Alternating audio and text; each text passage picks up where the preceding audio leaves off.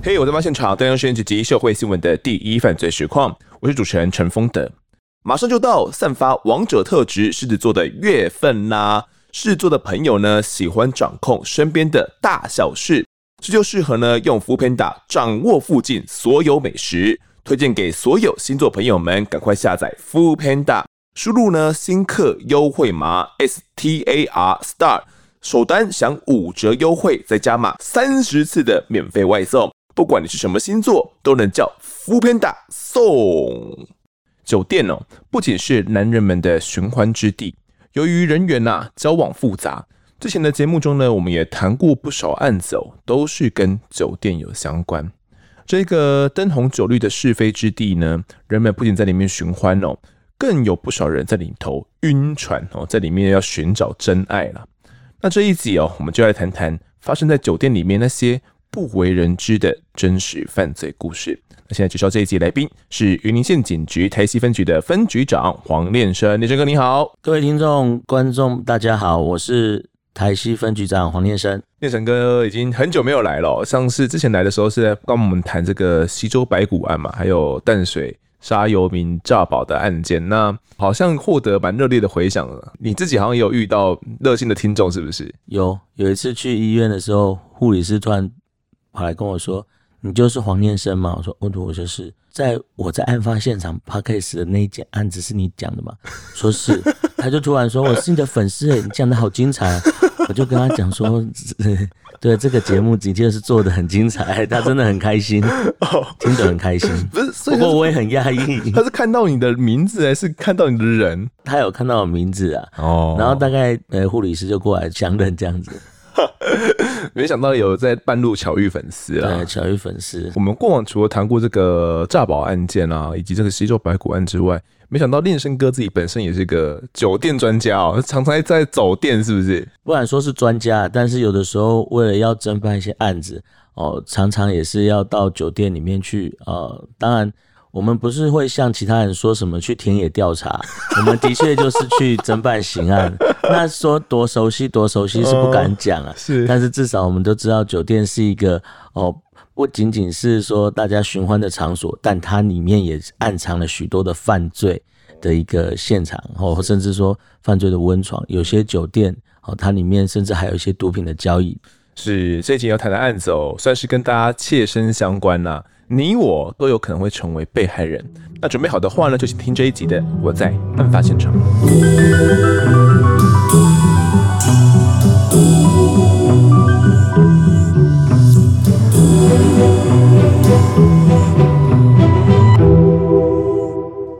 两千零九年哦，当时在刑事局一队任职的练生哥呢，接到了一些案件通报，而且诶还不止一起。那时候的状况是怎么样的呢？那个时候我们就是陆续哦接到一些被害人哦遭到酒店的小姐的诈骗，但是他们就是在陆续的付出了金钱之后，最后他们都找不到这酒店小姐，故哈他们有些人也有提告，最后都是以不起诉为结案。这案子不起诉又没有办法拿到钱，没有得到相应的补偿赔偿，那他们就求助无门，最后他们还是找到。我们刑事警察局来跟我们报案，我们来进行调查，希望我们可以让他们得到应得到的公道。他们所讲出来的这个故事，你可以举个例子跟我们讲，他们到底遇到的前后的经过是怎么样吗？嗯、呃，你接起电话来，他就开始哎跟你装熟，请问是某某某，我是王董啊，对啊，王董啊，嗯，我是之前有服务过你的某某啊，还是说哎我们之前在哪里有见过面，你还记得吗？还是我之前是什么样的？一个场合，先给你装熟，然后你说没有啊？你说有啦有啦，就是在这种方式下，我们有遇到。哦，那我现在目前呢，就是什么可能有在兼职，或者是生活上面的某些困难哦。然后他现在沦落到酒店当小姐，希望他可以给帮帮他啊。毕竟啊，之前都是朋友，那可不可以伸出援手，看可不可以早日脱离这个酒店小姐的苦海？苦海啊、对，早日脱离苦海。这个结束可能大家不太懂啊，就是可能在酒店里面有一个，就像有一个 KPI 一样哦，一节好像十五分钟，是不是？对，一节十五分钟。对，那你如果今天没有达到工作的需求的话，没有到一个礼拜要几节的话，那可能上面就会有压力哦，真的很可怜啊。这个没有结束、没有补完的话，可能就要被上面的怪罪下来啦。然后所以就跟他这样子求情哦。对，有的是用怪罪啦，有的是说，因为他是欠债进来的，如果没有达到这个还债的标准，他要付出更多的利息，甚至可能会欠下更多的钱。那当然，被害人都是富有同情心的一些人啊。那那些被害人有的还是很灾难，那遇到这些事情，又是自己可能猜猜我是谁熟悉的朋友，那就在同情心的驱使下，他还是到了现场来补结束。那这几家酒店到现场。摆设都是一样，六罐啤酒一个水果盘，这样就要加一万元啊！六罐啤酒一个水果盘放在那边，对，十五分钟一万元进去，你也只能看到他大概是也不到十五分钟，大概五分钟，他跟你讲一下话，就说哦，我还要再去忙了，然后有谢谢他，然后再跟他讲的话，嗯、可能连手都没有牵到，你就付出这一万元，付出同情心的代价。但是殊不知你补了这一次，你还有下一次。然后接下来他的洞会越来越大，从补结束开始，然后到不小心打破客人的手表，啊，或者是推了自己的同事让他流产，妈妈生病，爸爸去世，出车祸，弟弟需要开刀，哇，那很多种，很多种理由，非常多的理由。然后不断的讹诈，希望你付出金钱持续帮他，所以他就是要你一直去那个酒店，然后付出一万块去帮他而已吗？还是、呃、没有没有没有，一万块是一开始的入门款，哦、他接下来可能就会多一点。因为接下来的理由会越来越多，越来越扯。譬如说，这一次是六万，下次是三万、五万，开始有展开一个像是男女朋友在聊天的这种关系的，是不是？或好朋友在聊天。一开始是好朋友，等到他开始付出一些金钱，比如说补完一两次结束，然后或者帮他还了债之后，他们就会慢慢发展成别的关系。他们会在电话中可能谈情说爱，然后慢慢的就是付出爱意。那可是呢，因为这种金钱的这个付出啊。一开始是出于帮助，让他误以为说，啊，他们已经有在交往，呃，在这电话中觉得说充满了爱意。嗯、那等到说他觉得说付出了很多金钱没有回报的时候，那突然这个酒店小姐就会哦进行一些亲密的关系啊。哎、欸，你帮了我那么多，你又帮我爸爸出车祸，你又帮我来这个付钱，我妈妈妈开刀你也来帮我付钱。对，那我我也觉得你是我男朋友，那我是不是应该要以身相许的感觉？除了以身相许，还要先主动现身，主动提出来说：“哦，今天你来的话，哦，我们可能可以去某个地方逛一逛街啊，喝喝咖啡啊。”实际上就是想要借由这种机会，让他误以为说：“嗯，怎么那么主动的现身？”嗯，对，这样子的关系。那其实被害人在这种主动现身的攻势之下，会越陷越深。实际上，在这个背后有。很多被害人没有办法知道一个内幕。那被害人爱上了这个酒店小姐之后，可能也会想说：“那我就把你救出来啦，是不是可以给你一个赎身的款项？”他们有表达这样的意思吗？通常骗到最后就是要赎身，可是赎身不是尽头，因为通常赎身之后，他还是会有其他的问题。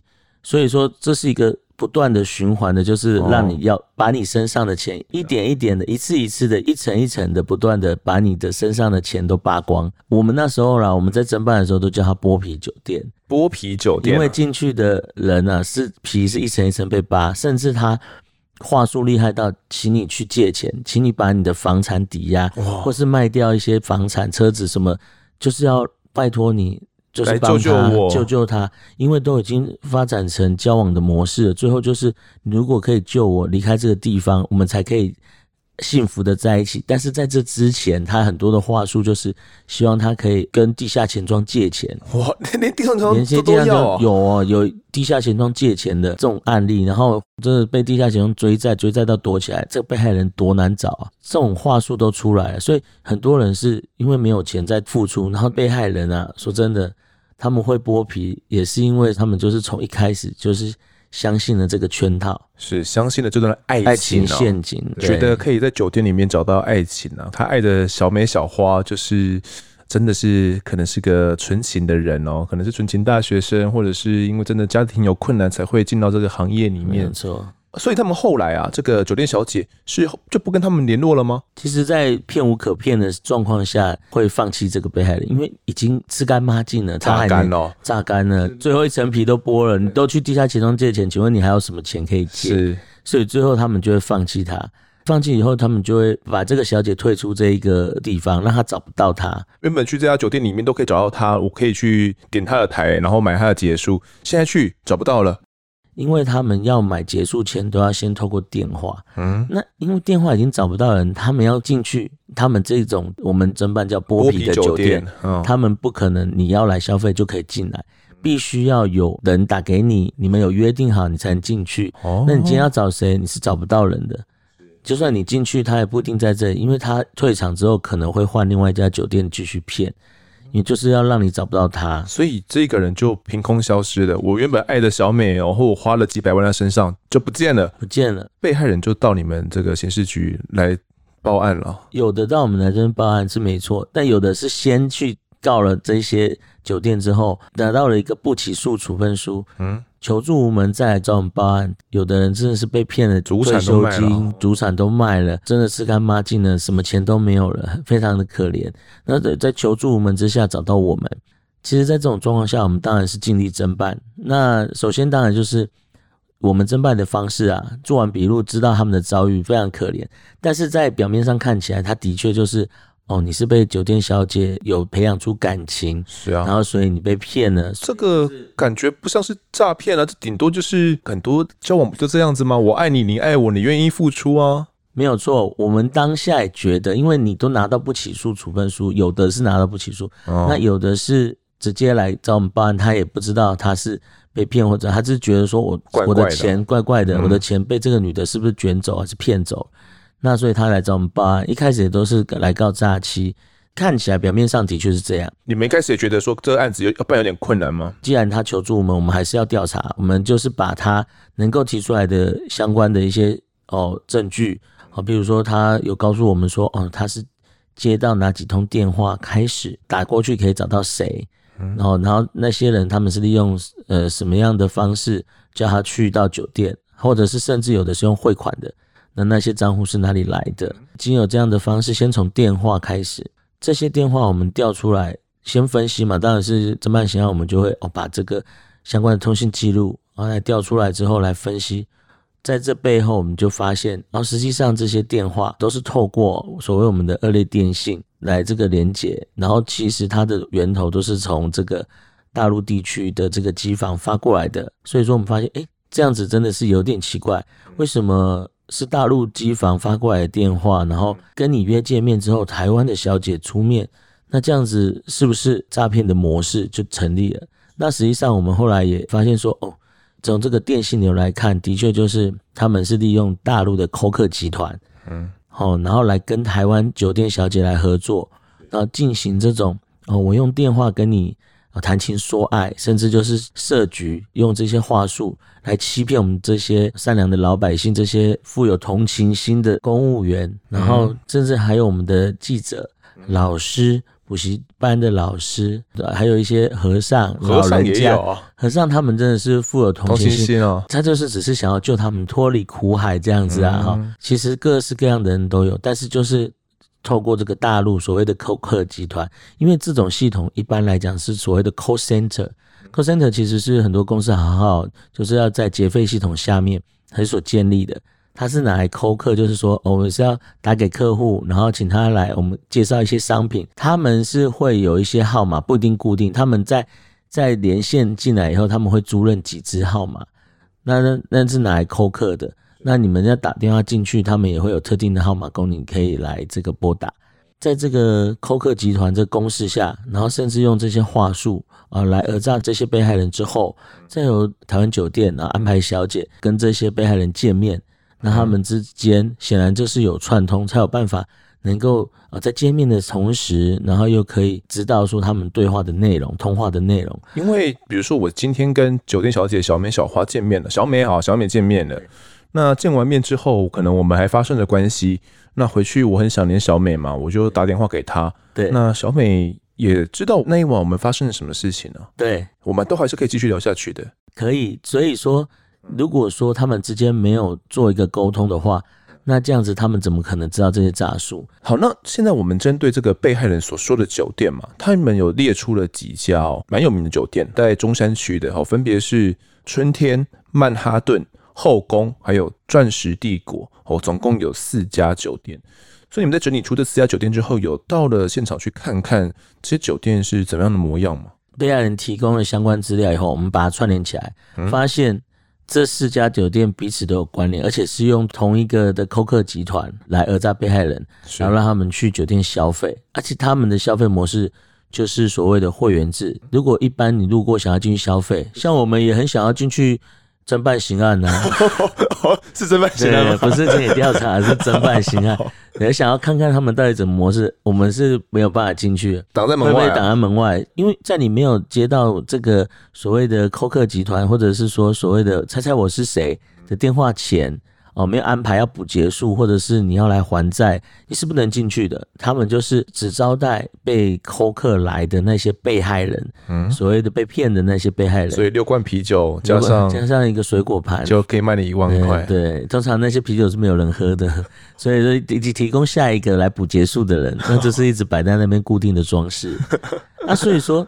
我们那时候查货的时候，看到这样一个状况，也是觉得这是不可思议。嗯，进去就是六罐啤酒、水果盘摆的好好在那边。当时想要去酒店里面探访是没有办法的，但只能够从这些背景资料来调查喽。诶、欸，我们没有办法探访，但是我们会大概能够先了解一下出入的人，然后而且我们先掌握一下里面的一些干部的一些资料，嗯、然后对他们这个集团知道有酒店之外，我们来了解里面的人到底是谁，拼凑这些彼此的关联性。四家酒店总是要有一个关联性吧？那幕后的集团的首脑，四家酒店已经会有一个大老板啊，嗯，结果我们发现哦，他们是先一个总店长。总店长、哦，那还不是大老板？我们发现总店长后面还有人，他们四家的这个经营人都挂同一个人？不不不，他们经营人不同了，他们四家有店长，嗯，然后他们四家的店长都会再跟一个人汇报，叫总店长，然后他们还会各自有干部，哦，他们会管理小姐啊，然后负责今天的那个控台，控台就是说今天已经下了单，因为扣客扣你来，你已经说要来了。那你可能从台南说坐火车几点会到？那你几点会到酒店？那我就要下单，他的单要下也是从扣客集团打电话到酒店。目前知道他们的这样的结构哦，那有办法去展开进一步的监控行动吗？因为就我们所知嘛，这种如果你说要监听哦，通讯监察的话，是要达到呃一定的怀疑了，就是可能法官那边也要觉得说你们是有掌握到一定的线索了。一开始就是有被害人，对啊，再来就是有电信流。哦，就是知道说有一个扣客集团是配合这个台湾这几家酒店，这个部分我就是画出他们的关系图。哦，就是譬如说 A 酒店店长是谁，B 酒店店长，C 酒店这四家酒店店长，最后他们都会到总店长这边来，然后还有后面的几个控台。从一开始我们应该是说干部啊，还不知道他们是什么做什么用的，用大陆的扣客集团跟台湾的酒女做一个设局的方式来讹诈被害人。而且在通讯流上非常的清楚，我们用这种方式去说服检察官。当然，一开始就像你讲的，如果被害人的笔录来看，我们没有后端这些的一个调查跟分析，你会觉得说没有啊，他就是被酒店小姐骗感情啊。那情感诈欺通常在以前来讲，没有办法证明他有什么设局啊。那你情感诈欺不起诉？其实，在我们那当下，我们觉得这个是很正常的。可是，一般情况下，假期可以累积到那么多案子，而且这些酒店都简直专门在做这种事情吧？集中在这四家，里面一定有一些问题啊，一个犯罪的一个模式在哦。向这个检察官提出再进一步的来申请通讯监察，进一步的搜证，把他们的手法弄得更清楚。进而一网打尽，把他们幕后的首脑抓出来，把这些诈欺集团的相关人等干部啊、首脑啊，还有一些哦，是不是有配合这些人来把钱哦？这些钱总是还是要付给大陆，那他怎么样去把这些金钱哦，金流对金流怎么还洗出去，或者是存放到哪里？我们要把这些钱可以拿回来，因为被害人他们很希望的还是得到赔偿了哈。然后在听到之后，开始来听大陆那边的电话，以及波比酒店他们这边的互相联系哦。我们到底听出了一些怎样的内容呢？哦，这可以分好几块。我们从前面开始讲好了，到底他们一开始是怎么样，就是去联系的？前面开始就是被害人一开始说他有接到“猜猜我是谁”，这个部分就是扣客集团，很简单，就是他们先乱枪打鸟，就是大陆那边的，大陆那边的扣客集团一个机房，扣客机房，全部都是小姐吗？呃，对对，都是小姐，因为他们要，他们是要小姐打电话来，你就听到声音，绝对是小姐的声音，是是是，欸，因为大陆那边跟我们台湾腔调比较像的，就是厦门地区，他们的扣客集团的机房就是设在厦门。因为那边毕竟口音可能会比较像一点，比较没有那种北京腔。你听啊，这你大陆人，你想要骗我是不是？这没有，就比较不容易识破。然后跟台湾的腔调也会比较相近，其实还是有一点差别。可是当下我可能不一定会察觉得出来。是啊，对，察觉不出来。然后再来就是，这是第一个是打给被害人的，对，然后就是行骗。哦，包含要呃要讲说他的身份啊，然后要怎么骗他，是要用补结束呢，还是要谁住院，然后谁死掉？他们今天对话剧本他也都会记录下来。为什么？因为他记录下来以后，如果他下次来补结束，就是我们台湾酒店小姐是花花，她出面了，那可能花花也会跟我讲，跟那个被害人讲一些话，那他也要记录下来。这个部分他他记录下来以后，他会把他所记录下来的一个内容来回给大陆的扣客集团，这个部分叫做回话。他们有一个回话单，扣客集团在跟被害人讲话，好的这个内容，他要告诉他，这叫对话，他要把他的对话告诉这个酒店小姐，以利他们见面的时候，他就才可以说啊，我就是那个某某，是我就是小花，对花花对花花，然后那一天打电话给你聊得很愉快，谢谢你来帮忙。帮我补结束，或者是这一次是谢谢他，你帮我付了医药费，让我母亲怎么样？然后生是 应该是不是？我觉得现场的酒女的眼睛应该不会声泪俱下，可能没有办法，但是就灵机应变啊。对对对对对，但是因为有的他，我看他们像我们在茶戏之后，你觉得有的人脾气感觉就不是很好，应该是没有办法做到这么细致。但是我觉得感情比较细致，应该是打电话的时候，现场见面功能就是第一个要有人。第二个要有相对应的剧情，但是有没有相对应的那种感，这个我就不知道。但是至少他们在这一种的设局的这模式下，就骗了这些被害人。而这些被害人也有的真的很可怜，他们有的其实是老实人，像有其中一个被害人，我就很印象很深刻，他被第一间好，譬如说后宫骗了以后，他还被曼哈顿同时骗。他一次被两个骗，因为他接到了后宫的，他还接到曼哈顿，他也是要救两个出来啊、哦。对，他一次救两个，而且他两个一年加起来九百多万，他一个人就被他一个人就会拨了九百多万。对啊，这个阿贝他是做水电的一个中包啊，哦，就他也算是他有在赚钱，可是一年九百多万，我看他也是一累的。对啊，所以说，所以他那时候有时候来也是求助我们的，我们是来叫他来报案，他有的时候。他是还有钱，所以他没有要报案，是我们叫他来。他不想面对吗？绝对不面对，还没有救出来，还一直要找，还一直要打电话。哦，这个小花还花花还没救出来，那可能是花花吧。所以说他们里面真的就是有这种骗局设局到这些被害人，就算被骗，有的人真的也不愿意相信说哦他是被谁骗是怎么样，他们都不愿意相信，还而且还陆陆续续在找。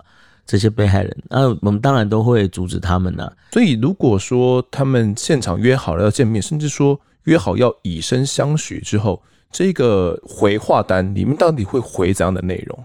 因为通常有的时候骗不下去，或骗到一个阶段有点困难，要打动对方的时候，就是我刚刚有讲一个下单的模式嘛，哈。对，扣客集团就会下一个单，有的酒店叫 S 单。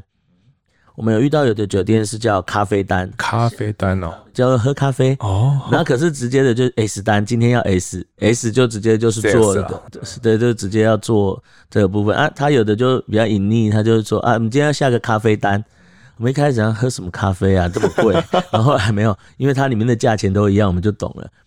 S 单跟咖啡单都是，诶，出面的小姐都分到八千，就是。台湾这边的花花就会领到八千元，可是你下 S 单的那一天，他一定会下一个比较贵的，比如说今天要帮忙赔哦什么样的钱，出车祸的什么样的钱，那个一定是动辄就是六万啊几万以上，这样子他去下这个单。然后分给小姐的钱，他才会才会赚啊，对，才会赚，因为他们之间还要再分配，是还要再分账。比如说补结束一万，那他们是几趴几趴这样子去分。那所以说下 S 单的那一天，通常那一个单也是大单。酒店小姐譬如说下 S 嘛，那他 S 他总是要他来见面以后，他带她去啊，那去哪里？哪一家酒店？进去以后，他穿什么内裤，他穿什么衣服，他身上什么特征哦，然后他们很细节的，譬如说哦，一开始是什么动作，怎么亲吻，呃、对，怎么亲吻，就谁上谁下、哦那个。我跟你讲，我们那时候同一间要分好几个人在听，对。学长都快受不了，听那个内容实在是有点，诶、欸，很难以言喻的那种感觉，是，就是有点像零二零四，然后他一直在把那个讲的很清楚，但是他讲的又很，就是在讲工作的感觉，对，可是他讲的很清楚啊，怎么弄啊，大概多久啊，然后这个内容就有点低调啊，我们低调低调，反正非常细节，非常低调，而且就是真的该比喻零二零四，就大概是这样，哦、可是呢，这却是一个收证的重点，因为你干嘛跟他。回这个，对啊，为什么你要回给他？哦，因为这个人他要了解以后才可以再。跟这个被害人啊，然后来继续的，可以延续他跟你见面的那种感觉，延续这个情感的交流。有的时候，这一个扣客跟这个被害人，他还会讲说啊，昨天你对我这样子，你那时候给我大声凶我，对对对，类似这样。所以他们为了要设局，所以他们两个之间要这一种紧密的这个联联系联系，这叫串通哦。所以酒店小姐跟这个扣客的这个人，基本上他们也是会直接联络的，也是会联络。他那个回话单留下来，有的可以直接传给他会。看，但是他们也会直接讲，有些细节用讲的，他们才比较清楚。那基本上听到这样的话，他们整个的模式就算是整个都建立起来了嘛？对，而且我们在这中间，除了他打电话给哦这个被害人，然后还有跟这个酒店小姐联系以外，他们还要下单，下单的动作，另外有一个酒店的干部，他叫控台来做一个联系。比如说他下一个咖啡单跟 S 单。控台接受以后，他要把这个单子记起来，嗯，那等于记账。控台为什么要控台？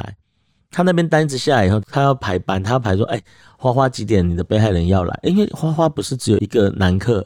花花多的要叫，他们要排班啊，他们要排说你九点，如果你下一次单你可能要两个小时，那你十一点前回来，下一个被害人十一点半在等你，嗯，那时候你就要赶快回来，而且控台还要控制小姐他们有没有来，甚至有的时候要换一个小姐，姐妹有困难你可不可以帮她补结束，然后有的时候姐妹有困难补完结束以后。顺利的就把身份就转换了，嗯，这个人就被洗掉了，以后就帮这个姐姐就没有他了。会要救另外一个人出苦海，对对对，你就说你可不可以先帮这个姐妹这样子，帮了这个姐妹以后就又没完没了。所以有时候他们还会相互洗，就对，嗯，这种手法是层出不穷的。有办法找出这四家酒店幕后的主使者是谁吗？是那个总店长吗？还是幕后还有人呢？总店长是一个四家店的总店长没错，但是有店长就是有会计。嗯，每一家店有个小会计，小会计负责当家店的账嘛。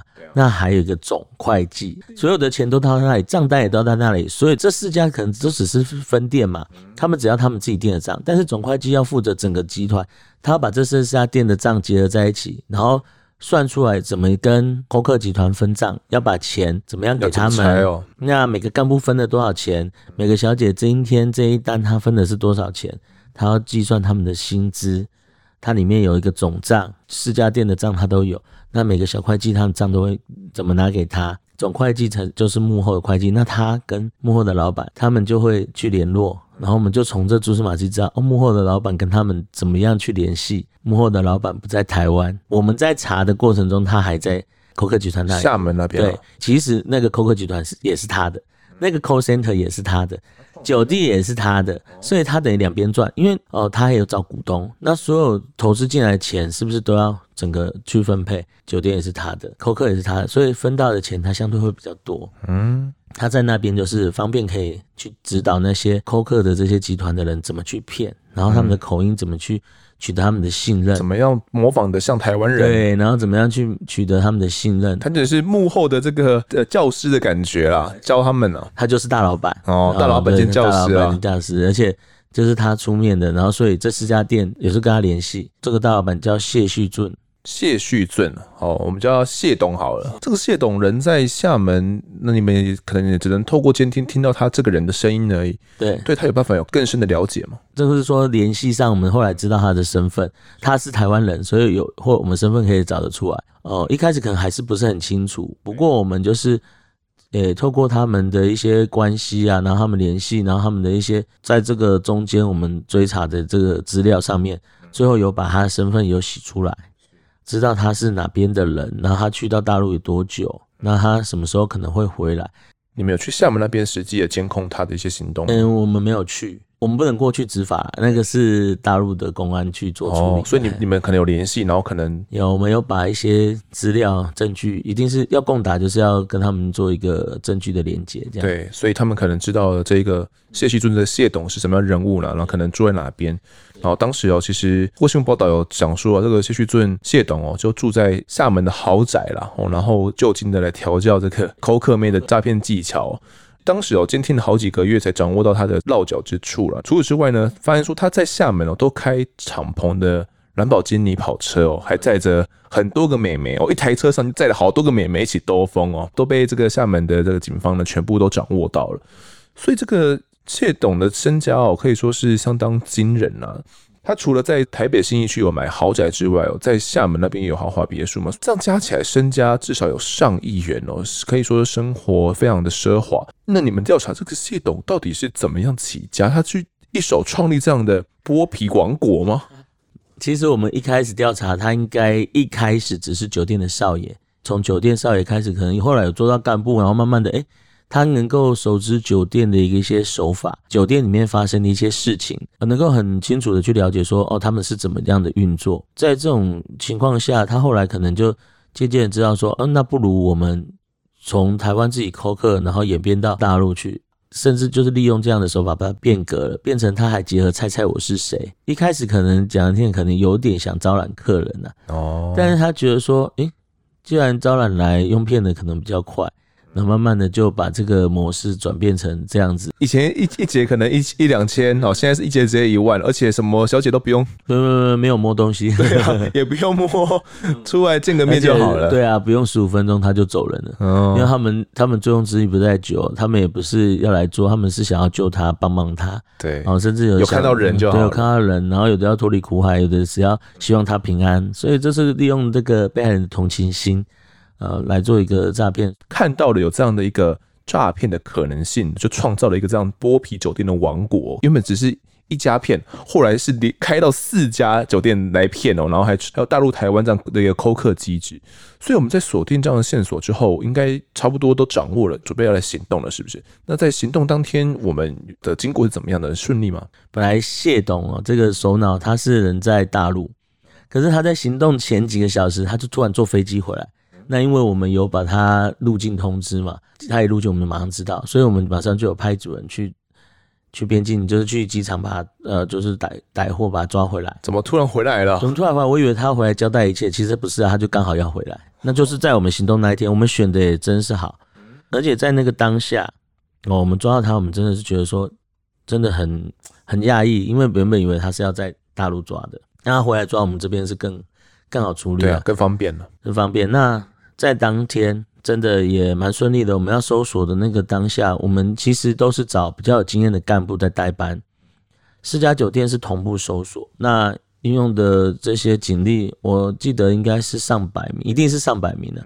因为我们光是抓酒店的小姐就已经要上百名，那一个人抓一个是不可能的，因为我们应该是派的人数是大于他们，而且我们在攻坚的那个状况情况是是要迅速，而且要安全。那当然，我们在这个攻坚的过程中都很顺利，而且针对我们在通讯监察里面搜证的一些内容，然后所要掌握的证据也都有搜索到。这是你们第一次进到现场？第一次，因为以前他们都是用听的嘛？对，都是用听的，都是用听的。这些东西我们平常是没有办法掌握，所以到现场也都很顺利，包含各家店的会计，然后他们的会计账。可能有今天、昨天的，或者是一些可能这个月都还没交。现场也有些客人吧？现场还有客人，那那些客人就是被害人，我们就先把被害人也有分组人去把他们带回去做笔录。那为了这个行动，那我很感谢我们指挥的检察官，他为了要让行动顺利，他也特别有协调了台北地检署，那时候有四个检察官到我们刑事警察局的地方来作证，然后就是为了要让这个案件能够顺利在。因为我们可能搜索完逮捕犯人之后，可能二十小时要把他涉嫌重大的，或者是有串供，或者是有湮灭证据之余的人要申请羁押，二十四小时之内就要完成哦。对，要要很快，而且人数又多，小姐上百名的小姐，包含干部，然后这四家酒店的所有的人，那被害人那时候记得有至少三十人，那检察官他要先复讯，那所以他们就。真的很感谢他，就是为了这个模式，他把他就请协调四个检察官来一起来帮忙，一起来帮忙。然后我们的动作就是也很感谢我们的友军啊，当时派了我们的很多警力来帮忙，很顺利的。好，被害人也都问完，让这个检察官得复讯。然后我那范闲就真的比较困难，范闲在复训。你说谢东哦。谢董还好，他蛮平静的啦。他认吗？他认这些，他都是他创立的诈骗行为吗？这一开始他可能就是避重就轻的，其但是有些东西我们都已经掌握了，你不讲也不可能躲不掉嘛。嗯，觉得他们这些酒店小姐的行为是让人觉得更更不耻，因为他们你明明知道这些手法是诈骗，他们也是在做，但他们态度非常的恶劣。怎么样？很挑衅是不是？很挑衅，而且他们就是也很不配合。在这种状况下，其实啊，他们明明知道他们就在做诈骗，那不不承认就算，那你对我们的侦办的警察也一点都不尊重。然后你已经都被我们抓回来，那你还跟他们有大小声这样子哦？我觉得他们是真的是不思悔改，而且通常这些小姐，他们有一些特征啊，我们在看呢、啊，就可能这些人在正常酒店会比较难生存呢、啊。哦，所以他们就会参加这种诈骗式的，他们不用费心思，他们的样貌如果没有那么好看也无所谓。哦，就是、重点是重点是要配合那种，对啊。其实这整个集团的手法就是主要的是这个扣客集团跟现场的小姐能够对得起来，哦，那这个剧情能够演得下去。对，S 单可以出的啦。对，该配合的时候，八千块要赚的时候，你要可以去赚哦。所以基本上能够做到这样的话。你就是一个合格的这种爱情诈骗的小姐了，没有错。所以说，他们其实是一般酒店没有没什么台的啦，嗯，没有什么台的，就是甚至说，就是说他们在那边可能是没有办法正常的去生活啦。然后你在做这个，他被抓了以后还这么不思悔改，甚至有些人是还继续做啊。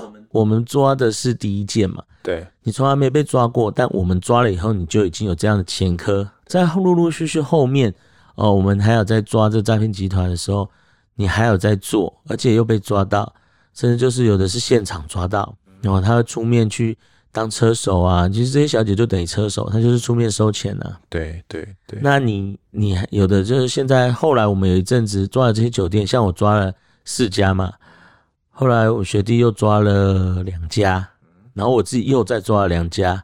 这样子陆陆续续抓了好几次，大概三四次、四五次，然后我再听到有些其他的那些县市有抓了之后，大概就销声匿迹，转为地下。他们可能就是变成后面就是哦，不用再到酒店啊，直接约外面哦，改用这种方式，改用外送的，就是等于说说可以在外面见面啊，然后你可以帮帮他，就这样子之类的。所以后来啊，你们清查这四件哦，四家酒店，然后的这些账款，你们应该都有搜到吧？他们到底？骗了多少人？然后总共骗了多少钱呢？我们搜索四家酒店哦，跟这个住处，然后查扣，就是一整年的这个账册来计算呢，发现一整年它营业额哦，九亿四千多万，一年的四家酒店所有的账册全部我们打清查，一笔一笔，全部加起来，加起来九亿四千多万。男客超过一万三千人，曾经有一万多人都去那四家酒店过，一年就一万多人。等下我算一下，这样这样除起来是平均多少？哦，一个人平均要被骗七万两千三百元，很正常啊。他有的补结束一第一次一万，第二次六万，就七万，哦，然后第三次可能骗不下去就不来了。哦，是，但是有的人一万就没有了啦，有人可能骗一万就觉得很没意思，哦，对，然后甚至就觉得怪怪的。所以这平均起来，其实七万是平均值，因为也有九百万的，也有九百多万的啊。请他来做，比如说哎，还不在，还没有在相信，还在说我要找我的雪儿，雪儿，还 有另外一个，另外一个是谁？我大概就是他还在找，就对，我就觉得你不用再找，那都是骗人的。是，那这九亿多元到底是钱都？到哪边去的？像我们在这个谢世俊他家里面有查扣三千四百多万的现金，也知道说他账户内准备透过地下汇兑汇往大陆的这个三千九百多万的这个钱，那总共是七千三百多万的这个这个金额被我们查扣。那实际上呢，还有一些钱，他那时候应该是总会计，他一部分就是把钱收了以后，他会透过管道。会往大陆，那也会分配给把不法所得分配给谢玉俊，然后还有其他的干部，还有就是最底层，就是从少爷、酒店小姐，他们都可以分配得到，就是等等于是他们的薪资啦。是他们赚的会比一般的酒店小姐还要再更多吗？哎、欸，这个我不知道怎么比较哎、欸，因为一般酒店小姐一个月赚多少我们在，对，这这这个可能要透过更深入的田野调查才可以知道，是是是是，而且甚至他也不会告诉你啊，他你知道他赚的很多的时候，你还会那个对啊，不见得啊，对，是啦，也是，对，陆陆续续的也通知了这些被害人来制作笔录嘛，那在通知制作笔录的时候，我们大概通知了多少人来？那制作的过程顺利吗？哎，我们是通知上百人，因为其实一万三千人，你要我全部通知，实在是没办法。有些可能联系不到，有些可能那你们躲起来。那也也有也有被害人是，我们在这个侦办过程中，我们就知道说，也有被害人是实在受不了那个打击，然后还有欠欠下的这些巨额债务，也有自杀的，那也有自杀然后救回来的。其实就是其实这诈骗集团是很可恶的。其实你说。哦，我们为什么要这样一网打尽？就是避免还有其他人受害，而且他们这样剥皮的手法是真的让这个被害人是被吃干抹净，他接下来要怎么生活？甚至他还背下了巨额的债务。其中有一个案例是这个住在台中的一个老翁啊，他那时候也是被我们这个剥皮酒店所诈骗的哈。那时候也是有一样的手法，其实他也没什么钱啊，最后也是。东凑西借，就是可能跟亲戚借，甚至跟可能就是讲了有些，甚至他们会要求去地下钱庄，但是这个人应该是东凑西借，然后就给这个集团已经骗了两百六十万。那时候发觉上当，他觉得上当以后一时真想不开，就喝这个清洁剂自杀。他没有死啊，不过获救之后，就是因为他的一些喉咙、食道跟胃都严重的灼伤。所以他现在也没有办法吃东西，也不能正常的说话，就只能透过这个注射把流质的食物来维生啊。对，嗯、就是我们觉得比较悲惨的被害人啊。所以我们当时仅仅哦前前后后通知了一百多位被害人哦，然后来制作笔录哦。那谢旭俊呢，原本是否认犯案了，那被检方声押，但到了法院开羁押庭的时候，我这个嚣张的谢董哦就改口认罪了，并且还请求要来交保。那法官认为呢，他已经认罪了，裁定他必须要拿出四千万元的保释金哦。那谢董请来的王牌律师还吓到说，这个四千万元呢、根本是上市公司大老板交保的行情啊！就算卖房子哦，至少也要一个礼拜才能筹到现金嘛。没有想到这个谢董哦，果真还就凑到了四千万元哦。那其中一位被害人当时知道这个新闻之后，还抱怨说：“哇，这台湾司法也太宽松了吧？这个如果当交保之后，可能人也就找不到了。”那这个案子后续怎怎么发展的？念生哥，我们就是有起诉谢旭俊跟所有的酒店成员，包含小姐，总共是起诉了八十六个人。哦，那当然就是有这个所谓刚才有讲到有四千万的这个交保金，那他也筹到了。那筹到交保金之后，想当然他就是弃保潜逃，因为他就是为了想要交保。那交保为什么？其实也不是为了去凑钱，他。他讲的是为了凑钱的，不过后来他还是弃保潜逃大陆，就是四千万元他都不要了。诶、欸，那时候他看起来就是不要了，但所以说他就弃保潜逃大陆。但是其实我们那时候他弃保潜逃，我们也是想要把他抓回来了，因为他是跑去大陆，那我们要透过梁共达，还是有一些时间跟证据啊，还是而且要知道说他跑去哪里比较抓得到了。所以这个谢董哦，就这样销声匿迹了，弃保潜逃，四千万也不要了，就跑到大陆去了。那因为当时检警哦，只查扣到了七千多万元哦。那当时统计有一百多位被害人，他们被剥皮的是总计被害金额是一点七亿元哦。那你说七千多万元要赔一点七亿是远远不足的嘛？当时其中一位被告，也就是。曼哈顿酒店的一位股东呢，就被法官要求说要来赔偿哦。那这个股东呢，当庭就拿出了两千多万元。那经过法院当庭点钞之后呢，就逐一的还给这个被害人哦。当时甚至还有一位被骗到跟地下钱庄借钱，然后还欠下巨款，抛家弃子跑路的这个被害人呢，其实当时检察官怎么联系他，他都不肯来哦，还以为说，哎，你们是不是又是另外一个诈骗集团哦？直到检方说，那不然你就直接到法院来，才让他当庭的拿到这个现金赔偿。不过就在二零一六年的四月哦，也就是我们已经呃行动后的六年之后，谢董又出现了哦。原本已经弃弃保潜逃之后，他就出现了，而且呢，他主动来向警方投案，说啊自己逃亡期间呢都躲在南部来卖茶叶了。那因为这个陆客来台呢，旅游采购的数量蛮多的哦，让他赚了不少钱。那希望说，呃，如果现在已经被法官裁定收押了嘛，之后还是可以交保了。那当时呢，这个审判长哦，廖文宇法官哦，开庭的时候就问他说：“你这个犯罪所得啊，你一亿多，目前只和解的大约有一半哦，那剩下的一半八千多万元，你要赔吗？”哦，谢董就说要。哦，法官又问他说：“那你赔得出现金吗？”他就说：“可以。”哦，给我两个月筹钱。法官于是就说：“很好，还押。那下一次开庭的时候，给我还款计划。”还问说：“这个检察官有没有意见哦？”啊检察官事后就在脸书写下说：“哦，自己当下哪会有什么意见？”都感动到要哭了，因为检察官也没有想到说，这个隔了六年之后还可以还给被害人他们当初被诈骗的这个金额哦，然后还写说，这个各位诈骗首脑注意了啦，要当首脑哦，就要学学这种气魄，敢赚也要敢赔嘛。哦，那这个谢董，其实之后啦，真的花了一个月哦，筹出了七千五百万元，分两天哦赔偿给所有被害人，那获得法官的裁定两百万元交保。那当时谢董还跟法官说啊，他自己知道错啦，那家里面还有八十多岁的老母亲要照顾啦，现在从事这种正当的茶叶生意啦，希望法官可以从轻量刑哦。最后法官考量哦，谢旭俊呢，他是剥皮酒店首脑了，而且诈骗了将近有两百位的被害人哦，造成被害人的身心财产以及整个金融秩序啊有重大的危害。但是考量他呢有认罪哦，而且拿出现金跟被害人和解，而且被害人呢也都愿意原谅。最后依照四百四十四个诈欺既遂罪哦，每个罪呢判他六个月。另外呢依照三个诈欺未遂罪哦，每个罪判四个月，合并起来总共判他八年。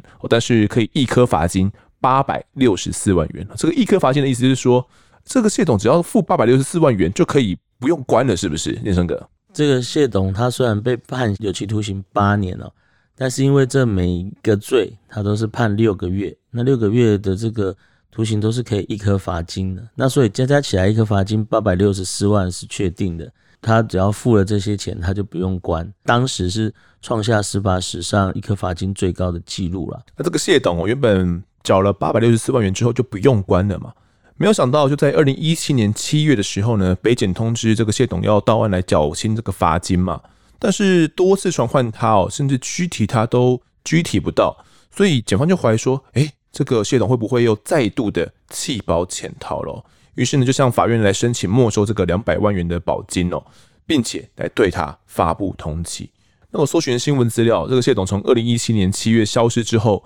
呃，一直到我们录音的这个时候呢，其实他就没有再出现在新闻版面哦，所以很大的可能呢，他现在还在，有可能还在大陆哦，又或者是不知道躲到哪边去了。总之，波平酒店教父哦，这个谢董就开创了这样的诈骗手法嘛。那目前呢，其实已经是销声匿迹了。那大家不要以为说呢，这只是骗钱而已，或者骗骗感情而已。像我们刚刚前面就有提到，有一位被害人他是想要去轻生的嘛，好险没有轻生成功哦。不过也有真的是被害人轻生的案例。那此外呢，也有一位像是酒店没有，他在剥皮酒店工作，因为骗了太多人哦，觉得怕有报应，那想要来脱离集团哦，没有想到却被集团来殴打恐吓，然后威胁他说，有人交代哦，要对你泼油漆，下次呢就要你死，如果你再继续吵下去哦，现在就让你死。在报警的五天过后，就跳楼来轻生。所以不仅是酒店没有，可是很多我们看不到的这些被害人，也都是家破人亡的。那这样的剥皮酒店教父啊，他在呃二度的弃保潜逃过后，像这样的犯罪行为仍然出现在台湾社会当中吗？内生哥，现在还有啦，不过他们已经换了方式，就是用直接用猜猜我是谁，然后兼职做什么美容师啊之类的，但是其实就是这些行这些诈骗的手法还在。那也有人用猜猜我是谁，说我就是你朋友啊，你能够借我钱吗？这其实这蛮多人因为这样受骗，其实等钱都汇过去以后才问说，哎，那你那天跟我借的钱没有啊？没有这回事。那你那因为你接到电话，你没有先查证。那有的是被盗用的赖的账号，那借钱，那没有查证清楚就把钱汇过去，那当然就是会。有发生这些事情，是现在的诈骗讯息有太多太多了，一天可能会有一两封哦，两一两封以上。我是吴小姐，我找你，哎、欸，很多是假投资的啊，他会先引你入群说啊，我们有一个很好的投资，其实之前这个案例就也是一样。现在假投资的就是说哦，我拉你入群啊，然后也是先猜猜我是谁，然后拉你入群以后，里面群主里面都是他们的人，然后有的是假扮美女，其实幕后都是，就像刚才你问我说，扣客是不是都是女生？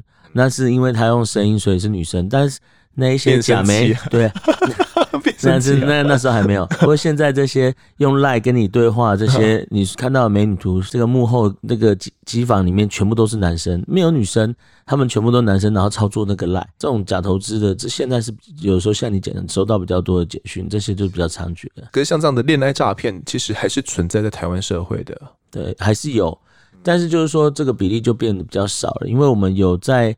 经过我们第一宗的扫荡，然后陆陆续续的扫荡之后，他们虽然有转为地下，但是慢慢的也都销声匿迹，因为大家都知道要怎么样去来来去查缉他们。对，因为当时新闻报的很大哦，就是连续来报道这样的一个案件，所以当时没有这样的观念啊，没有想到说我接到一个电话，我要救救一个酒店小姐出来这个火坑里面，我竟然是被骗的哦！大家以以以往完全没有想过说自己会成为火山孝子哦。也也就是在连胜跟你们这样侦办的第一起的这样剥皮酒店的案件之后，那经过新闻报道，民众才有观念说啊，原来这样是一个诈骗的手段。原来我我想要去做好事，只是想要把人救出来而已，我也是受骗上当的。可能不一定是色，不一定是想要发生什么样的关系，但是是出于一个好心的心意而已，也会被骗。像很多这种老先生也都是被骗的嘛，对吧？不见得是受不起、受不了这些感情的诱惑，但是一开始的确就是。利用他们的同情心，然后当然进而用这种设局的手法，让他误以为说哦，真的是找到什么黄昏之恋啊，或者是找到第二春啊，或者是有的是找到亲密的爱人。实际上这些都是他们利用这种模式啊，就刚才我们讲的对回话的模式啊，两岸的这个扣客集团，然后配合酒店小姐来设局诈骗。因为我破的这一件是国内第一件的这所谓的剥皮酒店，那我们当初起诉的检察官高玉书高检察官也特别把这个部分定义为恋爱诈欺，他是用这种好像谈恋爱的方式来设局诈骗，而不是以以往的一个所谓的情感诈欺，而是用恋爱诈欺的名称来去起诉这些哦诈欺集团。那因为我们以前都喜欢，不是说喜欢习惯啦，习惯去形容啊这样的手法叫做剥皮。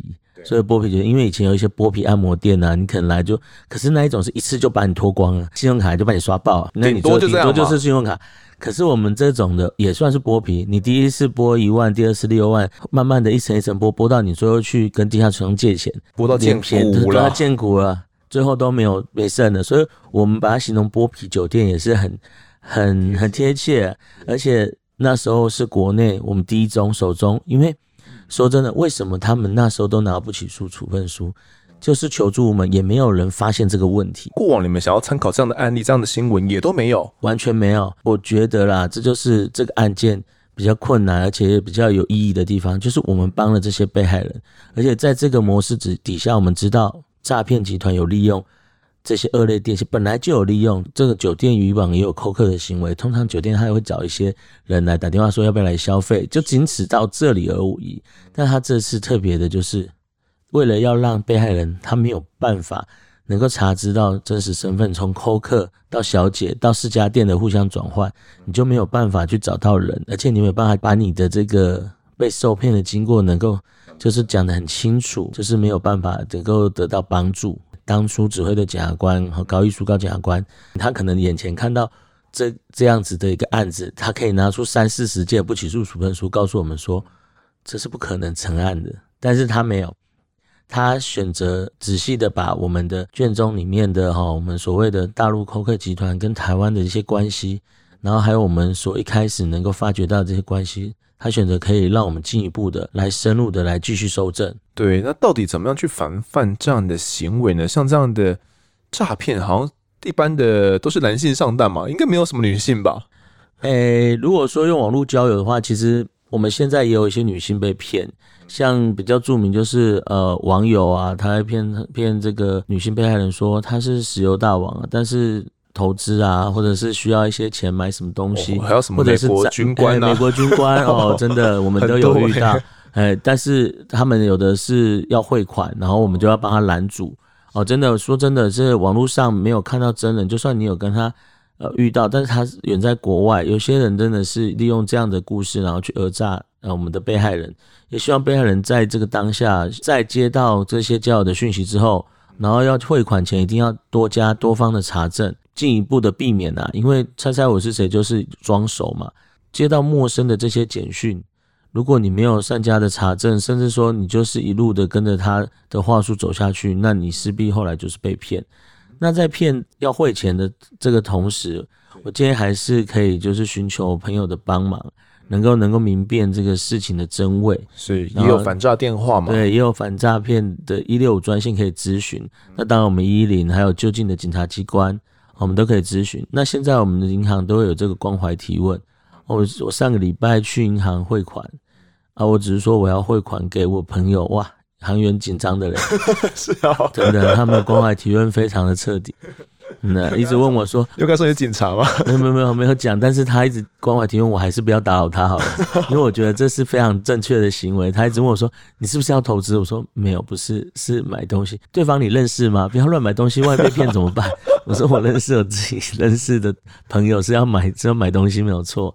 当然，他这样关怀提问是非常窝心，而且是正确的。那也希望透过这样子，第一个是我们主动的去拦阻哦，航员跟警警察，然后来拦阻。那第二个是希望说能够寻求我们正常管道的帮助，像你你接获到陌生简讯，进而已经成为朋友，最后要汇钱的时候，可以来找我们一六五反诈骗专线来进行咨询的动作。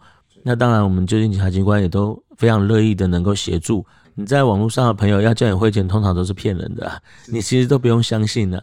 那当然，如果你真的已经深陷到这个情境里面，你要汇钱之前，你只要想到说你的钱汇出去就是拿不回来，所以你要汇之前，你真的是要再三三思啊。当然，你那时候可能已经被冲昏头了，一定一定务必要记得，你要在做这些汇钱的决定，在这个。我们银行的行员跟我们警察同仁在跟你拦阻的时候，你千千万万不要再执迷不悟了。我们有遇过执迷不悟硬要汇的，但是我们最后都还是会再三的跟他拦阻啦。就 拦阻过程中，有的时候真的是要费一番心思。所以这样的诈骗行为啊，算是不断的去变换自己的一个模式哦。像以前这样的恋爱诈骗，可能现在已经变成是在网络上的一个诈骗的行为了，可能在赖的这样诈骗行为了。那除了我们。警察机关除了近期暑假来打诈之外，还有在防堵一些怎样的犯罪呢？对，既然现在是暑假到了，那当然我们有这个青春专案，也是要提醒我们青少年啊，不要再碰触毒品啊。这个毒品的部分，我们也是有特别的专案的来打击。那当然，青少年他比较不懂事，在网络的世界里可能会有我们的网络赌博哦，不小心就被人牵着走，这会这个网络赌博也是非常严重。那也希望不要被骗来拍摄私密的照片上传，甚至被散布。对，所以这要青少年在青春专，就在暑期期间哦，一定要特别来留意，因为放假没有事情就上网，然后就被骗了。当然，有的时候也不可以流连这个不当的场所。重点就是今天的主题，不要参加诈骗集团，被这个诈骗集团来这个招收啊，来当这个车手。有很多未成年的朋友在暑假期间要打工，打工要注意，不要来帮诈骗集团领钱。一开始以为只是正常的工作，没有想到叫我去哪边领钱，然后把钱拿回来，就觉得是很正常。直到被警方通知到案的时候，被抓的时候才知道，哇，原来我是诈骗车手。对，这样子的话，真的是有的时候被抓以后得不偿失。只是一开始误以为真的是打工，真的不是这样子。在这个暑假期间啊，希望大家能够来过一个这个快乐的暑假。是这个暑假期间啊，各位如果有还没有成年的学生们哦，一定要注意好自己的安全。像刚刚讲到的这个拍摄私密照片部分哦，真的是。很常见的一个犯罪手法了，他会跟你说啊，那我们来这个电爱哦，或者是视讯爱爱这样子，所以那可能透过视讯呢，在互相自慰的这个过程当中哦，你以为你在看他的这个，也是在看他的爱爱，没有想到你只是在看网络上的一段影片而已哦，那对方却把你的这个。整个自慰的过程呢，都把它拍摄下来，并且威胁你说，如果你不付给我几万几万元的话哦，那我就把这段影片散布出去哦。对，是类似类似这样的诈骗哦，很多的年轻学子都会上当，所以这边也是要暑假期间呢，特别来提醒我们的这些年轻人哦，一定要注意好自己的安全。那这波皮酒店的诈骗方式呢，其实不断的在进货当中哦，那呃，听众们一定要注意好。只要听到猜猜我是谁，或者是你知道我是谁吗？就要非常的提高这个警觉心哦。这基本上就是诈骗的起手式的啦。那现在这些恋爱诈骗呢，也是不断的推陈出新哦。那最重要就是，千万不要把这个钱呢，只交给不认识的人。那如果真的有遇到诈骗的话，一定要向我们的警察机关来寻求协助。好的，那这一集的我在现场呢，我们就谈到这边，也感谢练神哥的分享，谢谢。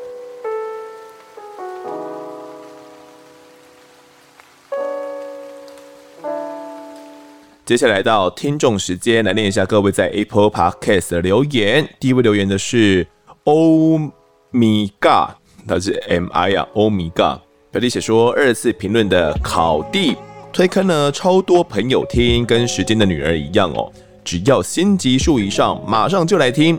刚听了洪若潭命案，心中还是超毛。当年新闻出来的时候才小二，完全不能理解电视新闻到底发生了什么事，只记得呢中间的房屋和焚化炉的画面。害我之后再听到相关新闻就会很有画面，真的百思不得其解。二十一世纪怎么会有这种事嘞？希望三个孩子哦，其实是隐姓埋名在其他地方好好的活着，也希望整起案件会有水落石出的一天。最后呢，丰德真的好赞，口条真的越来越好，思绪很清楚，希望呢以后会更棒。这个节目真的是太好了呀！太感谢你了呀！这个考弟哦，他说推坑给很多朋友听嘛，那他看来也是个时间女儿的听众哦。时间女儿是今年嘛，刚拿下 KK Bus 年度风云榜最佳 Podcast 节目哦。那时间的女人呢，是讲述世界各地的一些历史哦，把一些历史故事呢讲得非常生动，非常活泼。那我其实之前有听过几集，我真的觉得黑手非常厉害。那能够跟时间的女人一样哦，都被你喜欢，我觉得非常荣幸呐。那我自己呢，其实对洪若潭案哦，小时候是没什么印象的，可能是刚好没有看到那时候的新闻吧。不过像这位听众呢，就是对他非常有记忆点哦，因为就小时候看到那个电视新闻画面嘛。小时候你说小学二年级看那个焚化炉，根本不懂这个新闻到底可怕点是什么，真的是长大之后看了其他的一些整理报道。加上呢，在听的丰德的讲述之后，才知道这整起案件到底可怕的点是在哪边。其实我自己也很希望三个孩子真的是能够好好活着的哦。有一位听众呢，他就是长子，他的大学的同班同学哦，因为当时长子呢是他们大学的班代，也就是这个班级代表了。这位听众就跟我分享说，这个案子实在是太过震撼了，至今他都难以忘怀。他说呢，全班都是一样难以接受。而且班代的个性很谦和哦，人缘极好。他的离去实在是令人相当不舍。多年后，他们都认为班代他应该是真的离开了。好的，那下一位听众是玩匪类玩到生气干，他说超赞，上半听呢一点都不无聊。匪类是什么游戏？我来玩到生气。好，谢谢你收听案发哦。好，那下一位留言的呢是 H 里后援会，他说嘞，如果刘姓老翁真的诈财数千万，那真的只能说他死得好。我明白呢，法治社会和无罪推定的用意，但我认为哦，有不小比例的犯罪者总是逍遥法外的。毕竟呢，那些犯罪者事先设计好巧妙的圈套，再去欺骗毫无防备的人，他们总是躲在好几道的防火墙后面。我自己呢，也曾经是诈欺的受害者。我受到迫害的当下，人权和法律没办法出来保护我；而当警察和公权力介入的时候，人权和法治这时候又跳出来保护犯罪者了。真的会觉得很不公平。凭什么这些人可以享受人权的保护，而我受害的时候又是那么的无助？只是我骗的金额呢，还没有大到让我要杀了对方，让自己陷入更大的麻烦。我完全可以理解被骗千万的杀机可以有多强烈。换作是我，我一定会确保柔性老翁承受最大的痛苦。某种程度上，我觉得给加害者一些警惕是非常必要的。P.S. 下一次气势呢，专业一点呐，骨头记得弄碎。好，先回复这个气势的部分哦，千万不要太专业啦。如果真的太专业的话，我相信警察要抓人也是会有困难的。如果真的没有找到那一块胫骨的话，我相信这整起案子可能真的是会成为成千上万的失踪人口之一哦。它永远不会变成一起命案，而是只是失踪案而已。那至于这个 H 里后援会，他讲到说呢，如果啦这个楼姓老翁真的是诈骗数千万，他算是死得好。嗯，当然哦，这样的言语算是比较激烈一点哦，比较偏激一点的言，因为他曾经是一位受诈欺的呃受害者嘛。那刚好我们这一集也谈到了这样剥皮酒店哦，也是一个诈骗的一个手法。如果啦，刘姓老翁他们的犯罪是真实的话哦，是真的是一个诈骗行为的话，那我们换成我们是被害人的角度去想看看，如果是自己被骗了一两千万、四五千万，你自己可以忍受吗？你？如果你是被害人的儿子，听到自己的爸爸被骗了那么多钱，然后还被嘲笑说就是他笨，你当下可以忍住自己的情绪吗？当然哦，这边并不是要去来检讨被害人哦，觉得说啊他就是活该啊怎么样的，而是要大家去换位思考一下啦，就是这样情绪激昂下的杀人行为哦，有时候真的是啊脑袋没办法控管的话，那情绪一上来，真的很容易会发生。而那些诈骗者呢，他们都是设计好这种防火墙的，像我所知道的啦，现在诈骗机房那么多嘛。有时候可能是这个帮派的某一个小混混，好，那找人来投资，可能一次呢投五百、一千，哦，一千五。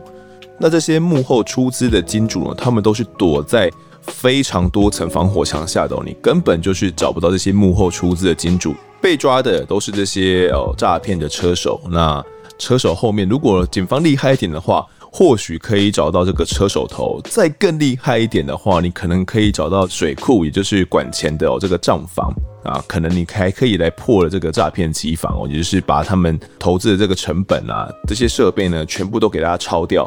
但是呢，你终究是很难找到这些幕后出资的金主啊，以及设置的整个机房的幕后主使者到底是谁？我真的觉得那是一个非常困难的事情。像剥皮酒店这要抄掉，也是光用听了就知道，真的是非常非常困难的，你才能够去找到背后主使的人到底是谁。当证据能力不足的时候，有可能是检警搜证可能只能到达第一层或第二层的时候，没办法到达更深入的底层的时候。那法律是保护懂法律的人嘛？那你自然不能去咬定说那一些人他们是有涉案的，那要他们去赔偿你。以现在诈骗来说呢，就是诈骗车手他们也要去偿还被害人他们的这些钱呐。所以如果今天诈骗车手被抓了，那他可能前面有骗过两个人各五百万好了。可是这一千万元可能早就被领出去了，可能早就不知道被诈骗集团幕后的车手头给拿到哪里去了。车手他可能就只是一个二十几岁的青少年而已哦，他可能根本就拿不出来这样一千万元可以去偿还给被害人。你说要他们怎么样去偿还呢？所以尽管我自己是非常不喜欢这种私刑暴力行为的，但有时候你又可以去理解为什么台湾的社会目前会那么喜欢私刑暴力，因为可能这些被害人他们就是。嗯，没办法从法律上去获得他们想要有的正义，说起来也是法律上的悲哀啦。好，下一位留言是这个 cute pp 零五一七，他说非常推荐的优质犯罪类型节目，听得出呢制作团队用心规划节目且做足功课，也喜欢邀请到侦办的员警来聊调查经过。非常精彩，而且也感受到办案的危险与辛苦，立马订阅起来！好，赶快订阅起来哦，也帮我们推坑起来！谢谢这位 cute pp 啊，零五一七。好，下一位听众是这个 pro betty，他说必须推坑，推坑给好姐妹顺利入坑。风的声音很好听，绘图工作时必备，睡前洗碗也很适合听。虽然呢很多刑事案件，但实际上哦听了不会有惊悚恐怖片的阴影。反而会注意很多待人接物可以避免的错误，棒棒！好，看这位 Betty 呢，又是一位绘图的工作者，她还推坑给很多好姐妹哦，一起来听，真的是一位优质好粉丝啦！我们的听众典范，好不好？大家学习起来，推坑都要推起来哦。其实哦，我自己觉得啦，有些案件真的会听得心惊惊。像我这次回高雄，我上个礼拜刚回高雄而已。我有几个学妹呢，知道我有做 podcast 嘛，然后她也会听我们的节目。她说她听了一集哦，晚上就做噩梦了，然后后面就不敢听哦。我说你可以挑一些比较没有那么可怕的案子啊，想要尽可能去跟她讲说那几个案子可能没有那么可怕。可是我觉得她应该真的是吓到了，应该不太适合听这类型节目。哈哈。所以，我们节目真的是有些人适合啦，有些人不适合。那我们第一集呢，又特别是比较重口味一点的，所以，哎，真的不是不知道好还是不好。好的，那这期听众时间呢，我们就读到这边。如果各位喜欢我们节目的话，欢迎到 Instagram、脸书还有 YouTube 搜寻订阅。我在案发现场，掌握更多案件消息，也可以跟风的我聊聊，给我们建议。各收听平台上按下订阅，还有五星评分，就是对我们最好的支持。另外呢，案发侦查团队持续募集当中，只要透过 Mr. Bus MB3 的订阅赞助，就可以来加入我们。还有专属的赖社群，可以跟风的老粉们一起抬杠聊案件心得。如果各位在 Apple Podcast 上面留言的话，我也都尽量在节目中给出回复。跪求听众们推坑给身旁的好朋友，一起来听听看我们的案子。案发现场，我们再见。